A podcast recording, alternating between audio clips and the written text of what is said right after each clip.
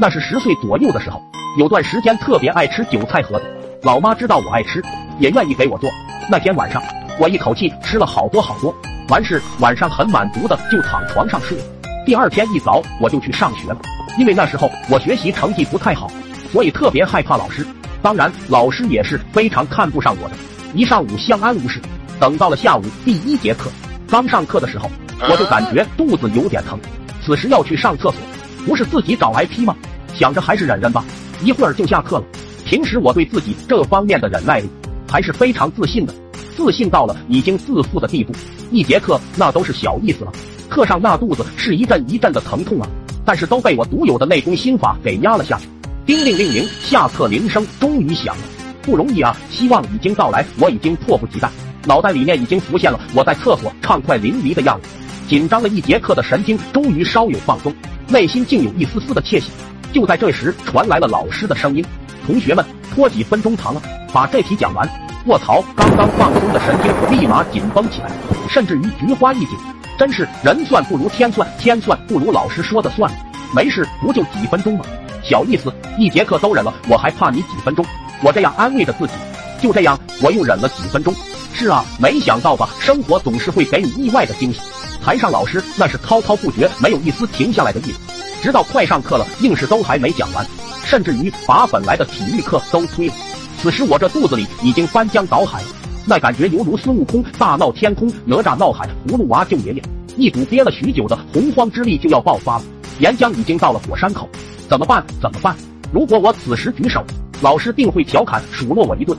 人家都没要上厕所，就你事多。如果我此时不举手，那就任由他爆发吗？到时候我就会成为全班甚至全年级的喷屎大王。不行啊，坚决不行！顿时我就陷入了两难的境地。忽然一股阳刚之气急冲直下，不能再想了。我一咬牙，举起了我的手。老师，我想上厕所。果不其然啊，老师笑笑，冲着我慢慢走过来。可是我已经管不了那么多了，握了握，老早都握在手里，已经快要浸湿了的手指，猛地奔出教室，直冲厕所。这么多年来，我的目标从未如此清晰过。我狂奔着，想要用最快的速度下楼梯，那就得手抓楼梯栏杆来维持平衡，三步并两步往下冲跳。就这样，我用最快的速度下了三楼。经过这样一边一边。史毅再也控制不住了，我疯狂的奔跑着，我安慰自己，快到了就快到了，忍忍再忍忍，终于我跑到了厕所门口，希望就在眼前，结果砰的一声，只感觉一股洪荒之力喷涌而出，我懵了，傻了，呆了，愣了，一步就差一步啊，脑袋一片空白，几秒之后，我内心终于平静了下来，算了，既喷之则安之，王者气息不能丢，我淡定自若的慢慢走向厕所内部。同时，厕所里面也不断的有同学走出来，他们完全看不出我正在边走路边喷涌。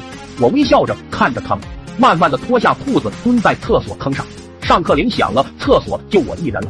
我有条不紊的处理着我裤子上的黄绿混合物，可惜手指太少啊，还是有很多。没办法，我一狠心提上裤子，装作若无其事的样子，回到了班里，坐在了我的位置上。不一会，屁股的热量就让一股特殊的味道散发开来。刚才就我一个人出去了。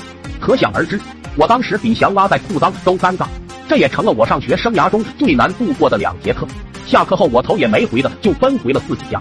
这么大个人了，把翔拉在裤子里面，也是给我妈不小的惊喜。那。